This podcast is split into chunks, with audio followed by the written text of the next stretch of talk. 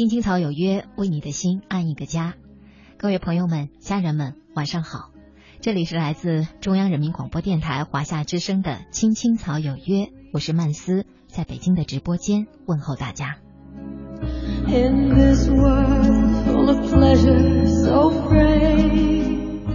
你在休息的时候，有的人还在挑灯夜读；你在打游戏的时候，有的人还在做文案；你在逛街聚会的时候。有的人还在加班打工，这个世界永远有比你更加努力的人，有永远有人比你更加吃苦耐劳。我们也许不能成为最努力的那个，但是我们至少要做一个不停止脚步的那个。青青草有约，今晚的情感主题：做一个更努力的自己，因为每个角落都有人正在奋斗。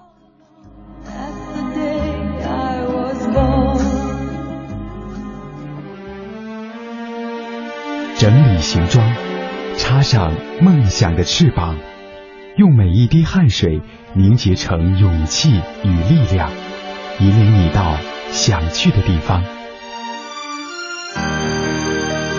金青草有约，奋斗路上。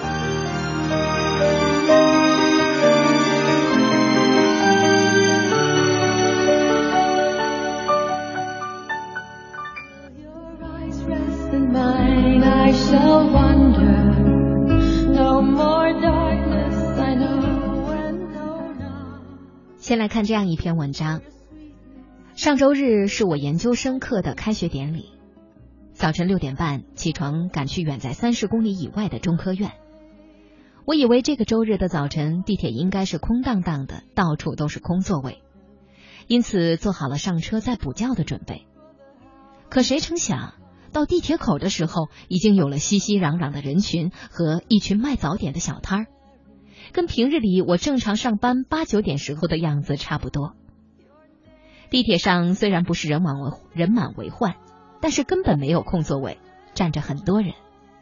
我有些惊奇，大家都起这么早，不在家睡觉，都要去干什么呢？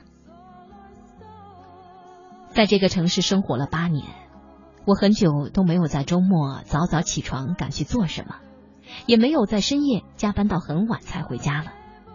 因此也慢慢忘记了，在我熟睡的时候，这个城市其实随时随地都有醒着的人。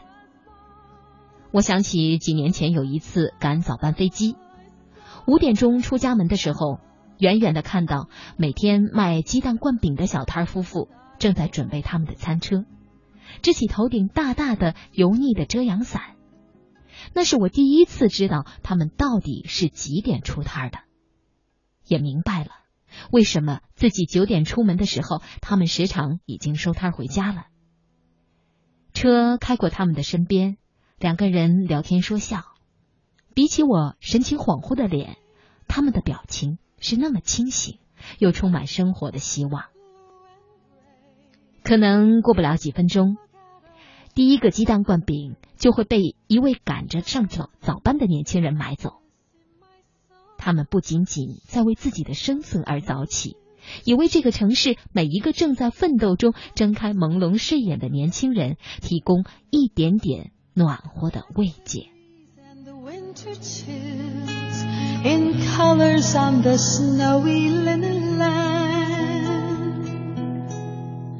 Now I understand 我经常会收到这样的来信。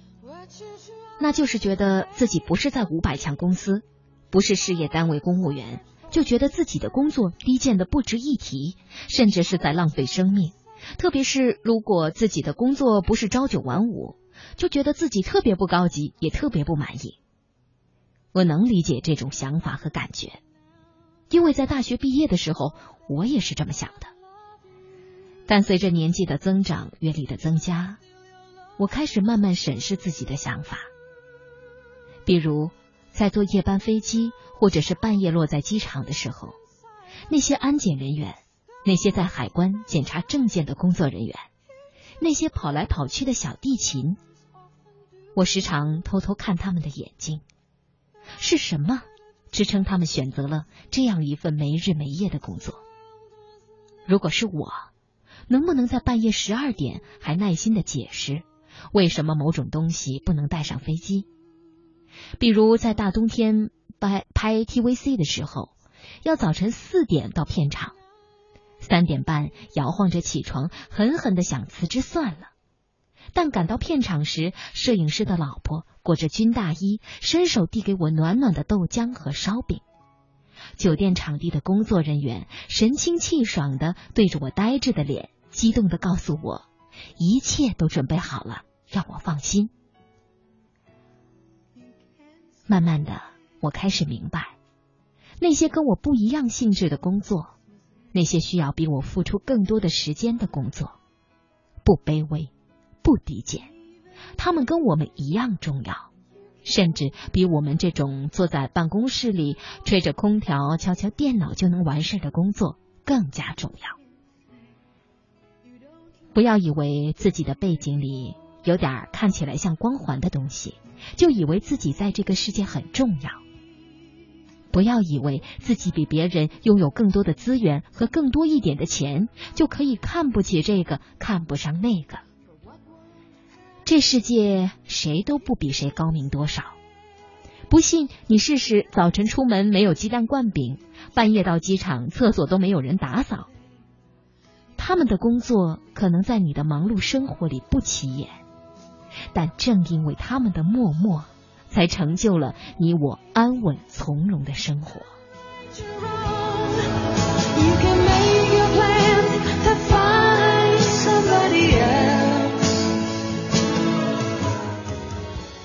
城市的每个角落里都充满着匆匆忙忙的人，城市的每一秒时光里都充满着为生活而打拼的人。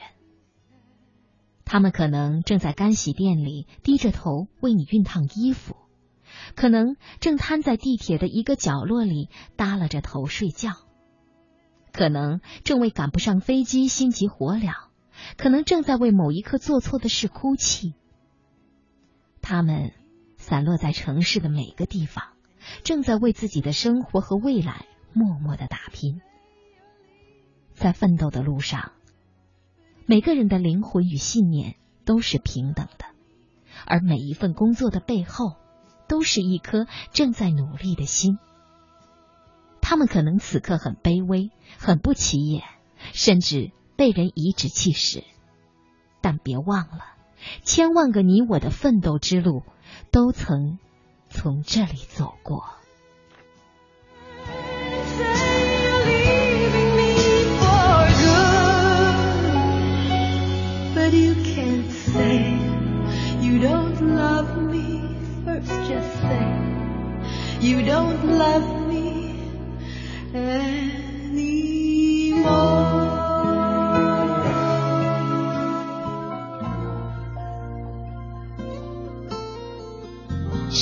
以来，都是这样一个人默默的走，不知起点，不问终点，没有可以停留的驿站。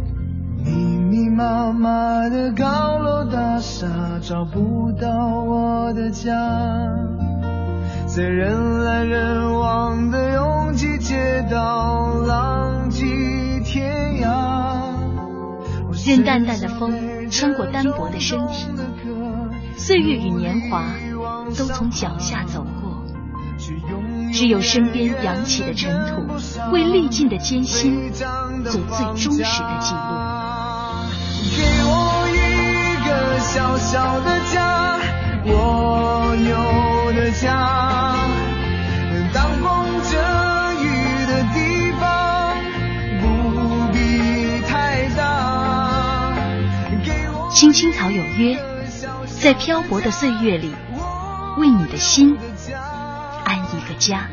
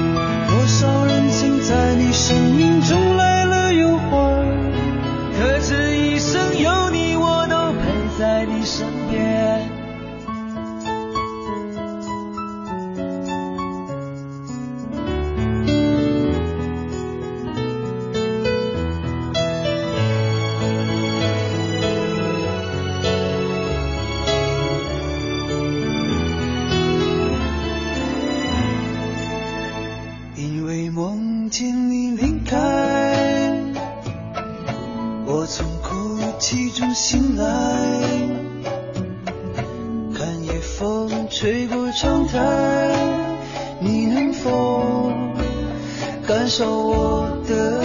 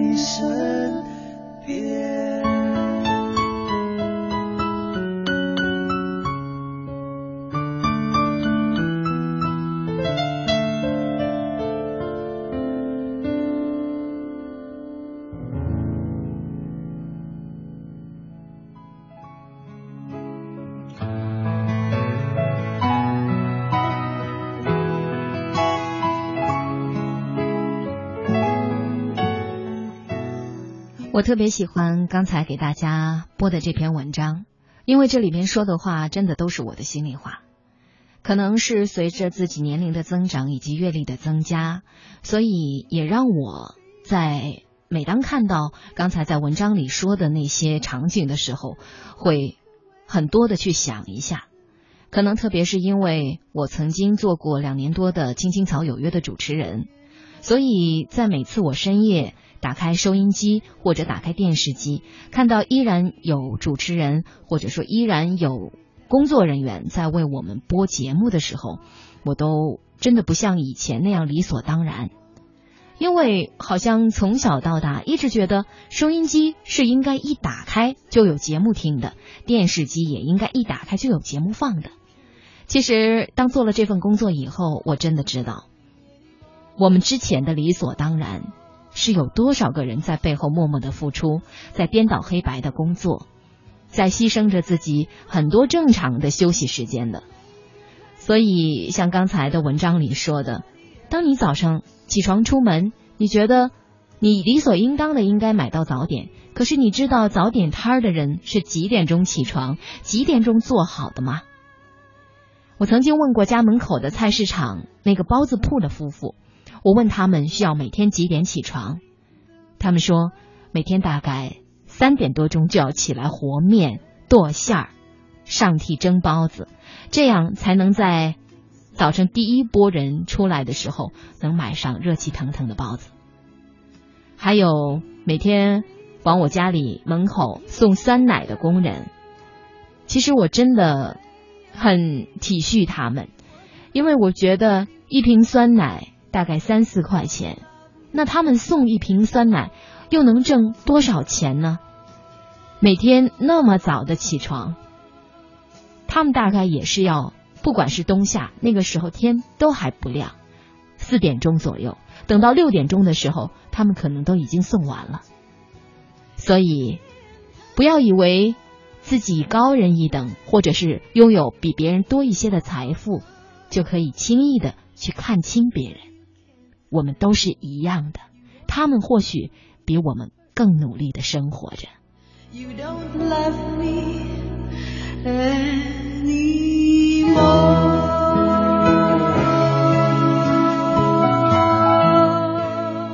再来给大家讲一个故事吧，这是一个差生的奋斗史。当然，这个差生呢是加了引号的，都在学生时代经历过。班里的好学生，学习成绩好的，当然是老师眼里的宝贝，也是学生中间的佼佼者。可是那些学习成绩不好的，或者是贪玩不用功的差生，所谓的差生哈。都是很羡慕那些啊，老师经常提问呐，然后老师比较喜欢的孩子，在每次考完试，家长来开家长会的时候，好像那些老师眼里的好学生们的家长都会显得特别有面子，而且也特别爱来开家长会。那么今天我们要讲的这个差生的奋斗史呢，他曾经可能是那种在老师眼里不是一个成绩好的人，可是后来他就甩掉了差生的帽子。我们来看看这位叫做考拉小屋的人，他的真名呢叫王娟，身材高挑，笑起来挺阳光的。他从一个标准的差生，到被美国名校圣路易斯圣华盛顿大学录取，再到进入美国一家儿童基金会做临床心理咨询师，考拉小屋的经历可谓是跌宕起伏。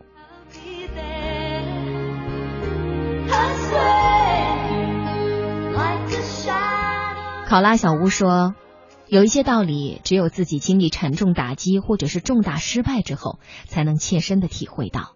光靠人在耳边说，是听不进去的。”初中，考拉小屋严重偏科，数学一直是他的死穴，他的数学成绩一直徘徊在二十到五十分之间。中考，他的成绩连填报志愿时的保底学校分数线都没达到。家里人奔波了一个暑假，终于在临近开学的时候帮他找了一所私立高中。但是中考的打击并没有让他真正改变，高中没上几天就被打回了原形，和舍友聊天打牌、隔三差五的逃课、包夜泡吧成了家常便饭。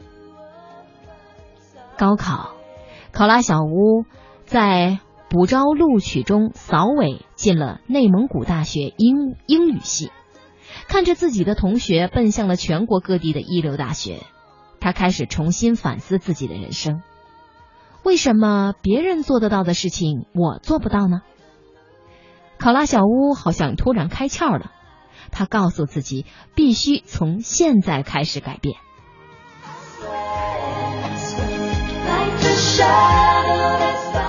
虽说这不是第一次暗下决心要重新开始，但是这一次他真正的付诸行动了。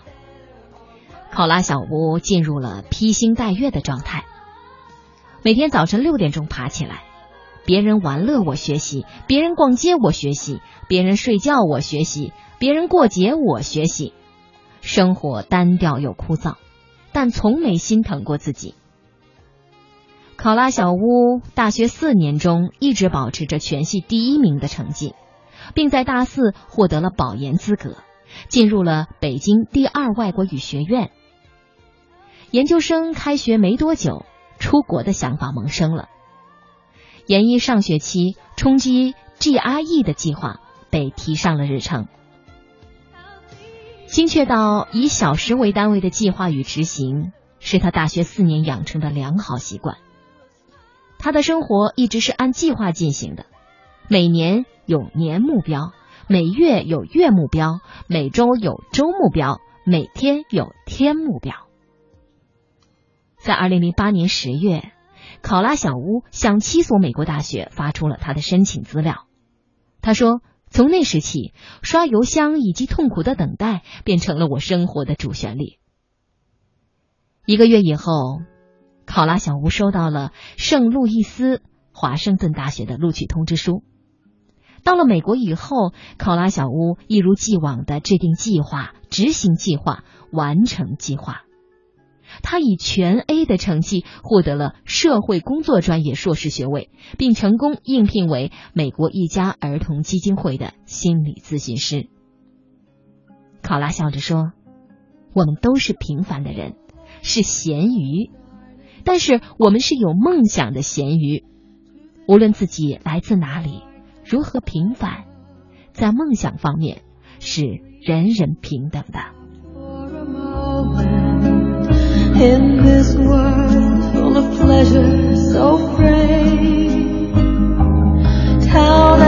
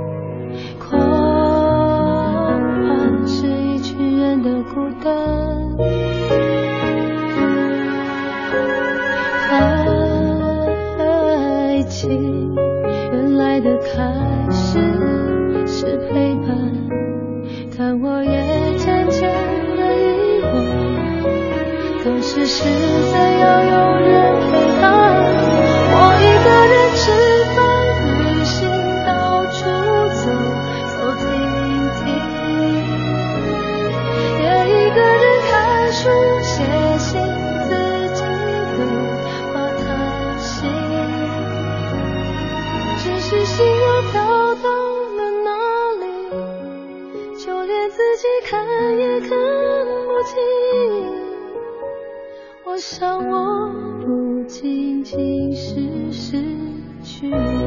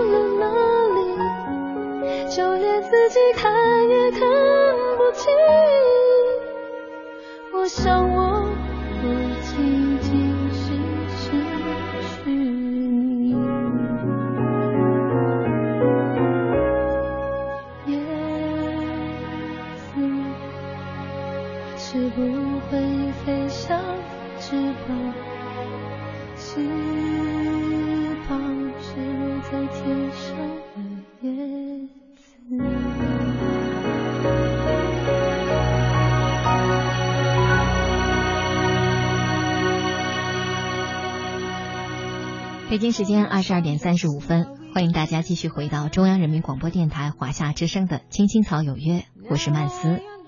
今天我们的情感主题是：每个角落都有正在努力的人，要做一个更加努力的自己。可是每个人都有付出与回报不成正比的时候，每当这个时候，也是人最迷茫和困惑的时候。这个时候特别需要有一个人站出来鼓励你。肯定你过去所做的一切，即使你走错了路，即使你选错了方法，但是也都是在为成功积攒经验。这个时候，你必须坚持下去，那样你总会找到属于自己的位置，会成为那个不可替代的人。我们来看这一篇文章：付出与回报不成正比时。took your life as. 前段时间和舍友见面，聊天的时候，舍友无意间说起，大学和我在一个社团的学哥，还是会经常去学校的篮球场打篮球，身姿挺拔，五官深刻，投篮时脚尖一跃，帅得一塌糊涂。我立即给学哥发短信：“嗨，晚上一起去海边玩。”学哥秒回：“还有拍摄工作，可能去不了，但晚上晚点请你吃饭是可以的。”我们马上约好吃饭的地点，可转念间一想，拍摄工作，我又翻了一遍短信，确认是拍摄工作，那就是学哥一直没有辞职。学哥在市电视台工作，既无名牌学历，又没有家庭背景，还不是学的相关专业，按说能进去就阿弥陀佛了。可这种单位就像是婚姻。钱钟书在《围城》里说过：“墙里的人想出去，墙外的人想进来。”我不知道学哥有没有想过出来，但身为旁观者的我，很想替他出来。专业不对口，一窍不通，肯定就是打杂了，端茶递水、跑腿跟班。有时候早上坐公交车会遇到学哥，他精神抖擞，声音洪亮的和我打招呼。我公司远，出发早，但学哥完全没有必要如此。我问他，去那么早干嘛？学哥脸上带着笑，是那种很平静的笑。嗨，也没事可做，只是觉得自己应该提前半个小时到办公室。遇到次数多了，学哥还会教育我，工作要努力，肯吃苦，放下身段学习知识，对待同事要礼貌宽容，实实在有委屈了也不能起冲突。我每次都对他的大道理打哈哈。要知道那时候学哥没有工资，每个月只有六百块的补助，一个男孩，我想象不出来要怎么生活。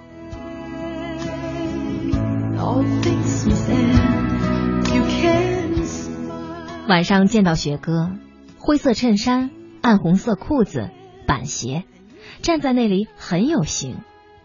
学哥拉着我们进了一家店，干净而安静，很雅致。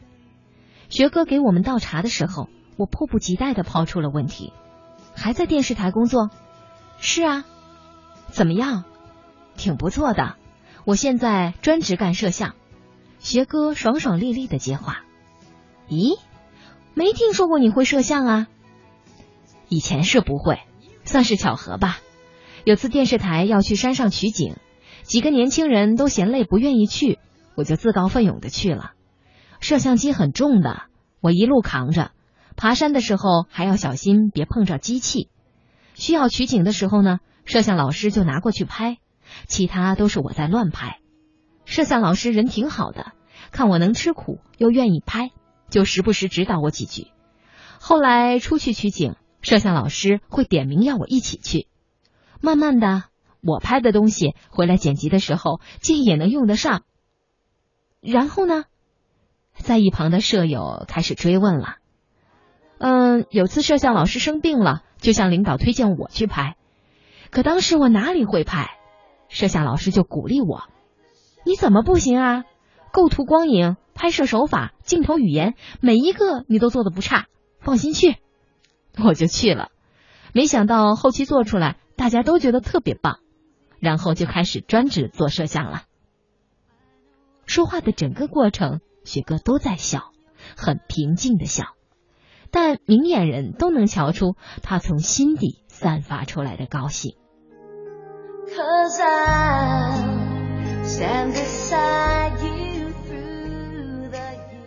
期间的辛苦，雪哥没有多说，但圈子就那么大，我多多少少听说了一些。刚开始那半年，每个月只有几百块的补助，每次父母打电话问学哥生活怎么样，学哥都是报喜不报忧，但就是不敢回家，怕露馅儿。住的是大学城的房子，没有电视，没有网络，没有淋浴，就是便宜。要命的是。在家休息，总是来电话就要朝电视台赶，急急忙忙，好像整天把台里的事都扛在身上。其实没有获得分文。有时候下班晚，公交车没了，学哥就跑着回出租屋。后来经济条件稍微好点儿，学哥开始去健身房。健身房的老板很喜欢学哥，说可以让他在那里当教练，准保比在电视台挣得多。学哥都一口回绝了。吃完了饭，我们三个人晃荡着压马路。学哥说了句让我印象非常深刻的话，他说：“每个人都有付出与回报不成正比的时候，但你坚持下去，总会找到属于自己的位置，总会在你的单位当中成为不可替代的人。”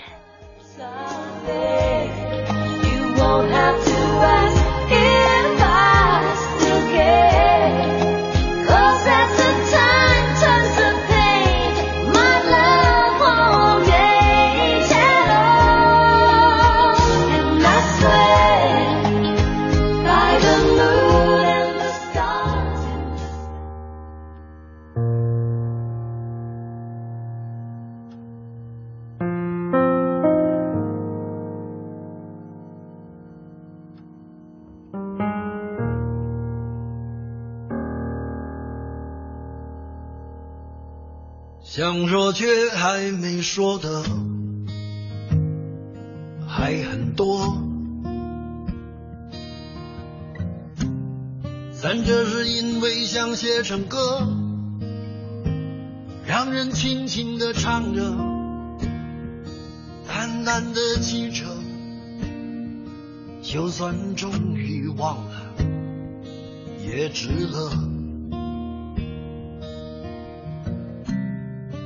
说不定我一生涓滴一念，侥幸汇成河。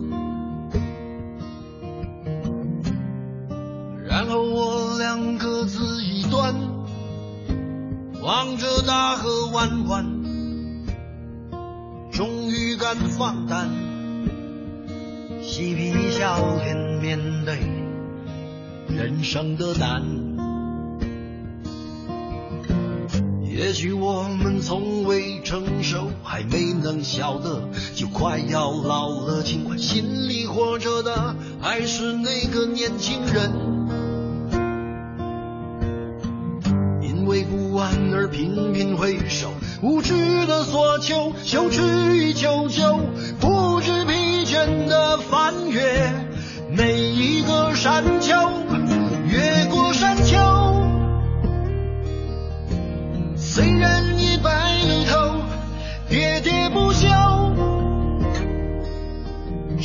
我予的哀愁，还未如愿见着不朽，就把自己先搞丢。越过山丘，才发现无人等候，喋喋不休，再也换不回温柔。为何记不得上一次是谁给的拥抱，在什么时候？我没有刻意隐藏，也无意让你感伤。多少次我们不醉不欢，咒骂人生太短。唏嘘相见恨晚，人与人把妆哭花了也不管。遗憾我们从未成熟，还没能晓得，就已经老了。尽力却仍不明白身边的年轻人，给自己随便找个理由，向亲爱的挑逗。命运的左右，不自量力的还手，直至死方休。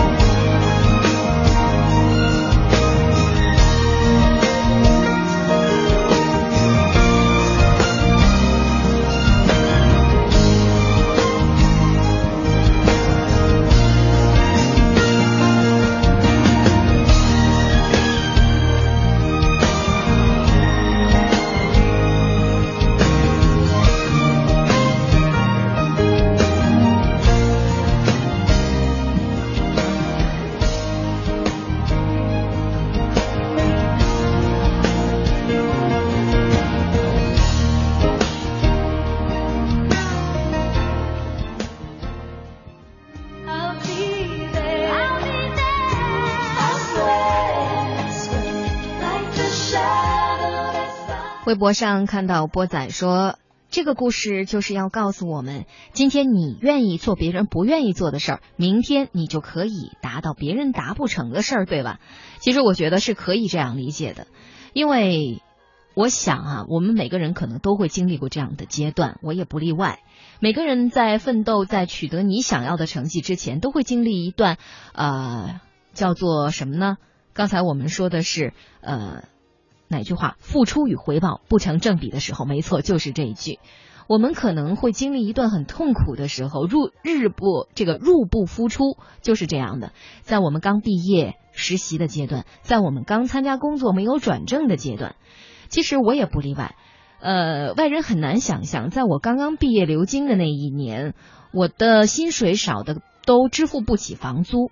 然后呢，每一次付房租的时候，都当然我。挺没出息的哈，是一直由家里边做支撑，然后都爸爸妈妈来给我打钱，让我去把这个房租去给付掉。然后呢，我的每个月的那一点点可怜的薪水，只能是我一个零花钱。其实说起这些，我一直是挺汗颜的。呃，现在不是一直，当然这个词都过时了，啃老。我可能是啃老时间最长的吧，因为家里对我的保护和我自人就是自己的这个。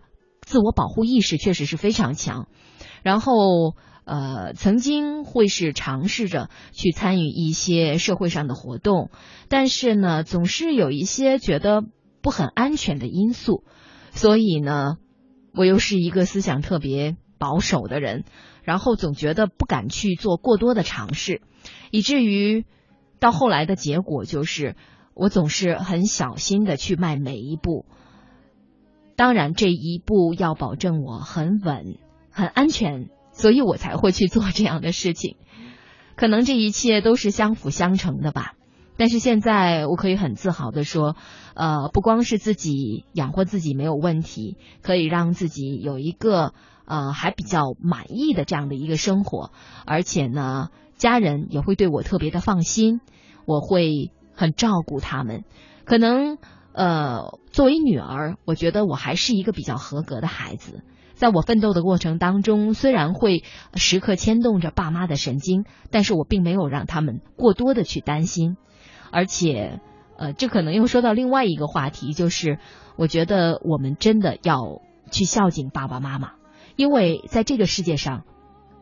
除了他们，没有任何一个人能够完全不计回报，完全是那种即使是今天跟你生了气，但是明天一样还是去主动关心你的这样的一个人，永远不会去伤害你，永远只是在变着法儿的爱你。所以你也要变着法儿的去爱他们。当天气冷的时候，你要想想，爸妈是不是有换季的衣服。他们是不是有这样的棉袄？是不是有那样的大衣？夏天的时候，你在吃西瓜解暑的时候，你想想，爸妈家里是不是在吹着空调？我觉得，真的要对他们奉献出像他们对你那样无微不至的爱，因为我们的父母现在都逐渐的老去，需要我们更多的关心。在你奋斗的过程当中，无论你有多忙，都要记得时常给家里打个电话。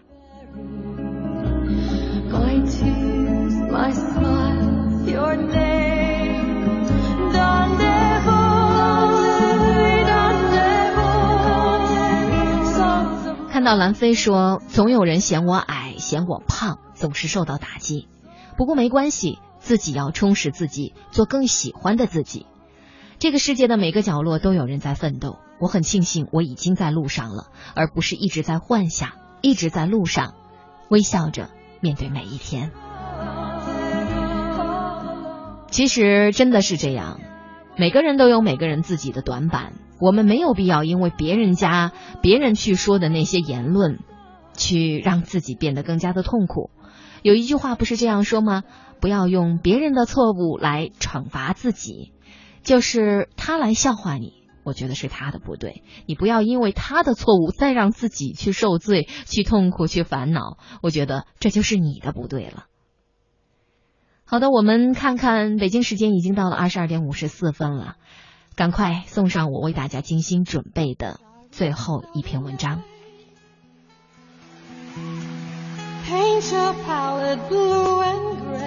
生活就是一面镜子，你怎么对它，它他就怎么对你；你呈现出一副什么样子，他就是什么样子。失恋的人不要指望另一个人带你来走出感情的阴霾；破产的人不要指望明天买一张彩票就能重新获得资金。那想减肥的人不要幻想着少吃一顿饭就能变成小蛮腰。在任何情形下，改变都需要你迈出第一步，每一天都过成都可以过成你想要的样子。这篇文章的题目叫做《没有什么是准备好的人生》。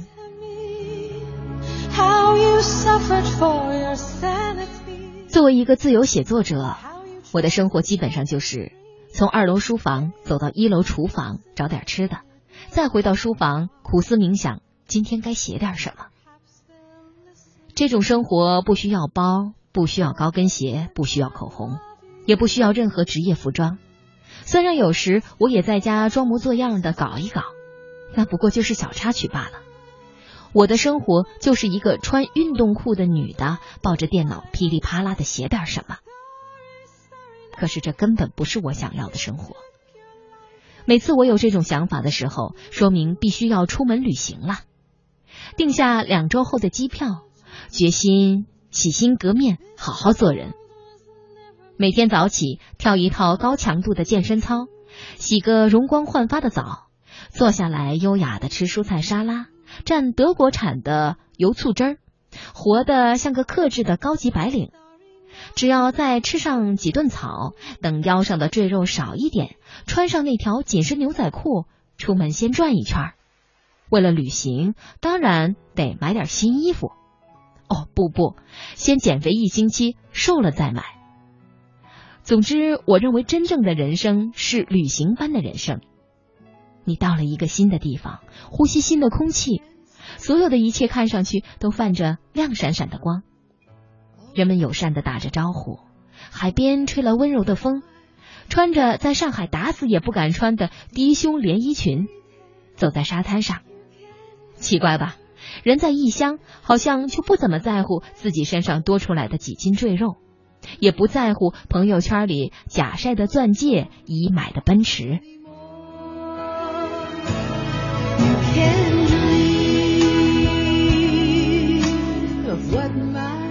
这种闪亮如新的心情，一般等到回城时就垂直下降，总得回去赚钱养家。刚回来的前两天还好。还沉浸在那沉醉的海风里，第三天就不行了。换上运动裤时，好像龌龊的生活又回来了。人生又变成从二楼跑到一楼，拿上一包高热量饼干，一边吃一边把碎屑弄得到处都是，好像我把什么事儿都弄得一塌糊涂。这依然不是我想要的生活。可是人难道只能活在旅途中吗？有那么一天，我决定就这样重新开始好了。即使在家，也要穿的好像去最高级的写字楼上班一样，穿最昂贵的真丝真丝衬衫，泡上一壶上好的铁观音，发誓再也不喝太代泡茶。中午开车出去吃饭，还去附近的小公园散了两圈步。原来我以为这些事情只是在浪费时间，后来发现。那一天的好心情持续了很久。我放弃网络购物，把那些存着等瘦十斤以后再穿的衣服通通打包送走，去商场挑合身的衣服，买完单就换上，没有任何约会，抽空做了套指甲，还做了个头发。晚上回到家，换身衣服出去跑步。原来上海的春风也很温柔，怎么从前一直没发现？原来马路上跟新加坡一样，也有很多夜跑的男人，怎么一直以为自己是孤军奋战呢？我一直以为生活是有一天你变成全新的自己，去全新的地方，开始全新的生活。实际上，亲爱的，生活不过是人的本来面目。你邋遢，他就邋遢；你清新，他也清新。没有什么是准备好的人生，每天都可以过成最想要的生活。节目马上就要结束了，也把这最后一句话送给大家：每天都可以过成最想要的生活。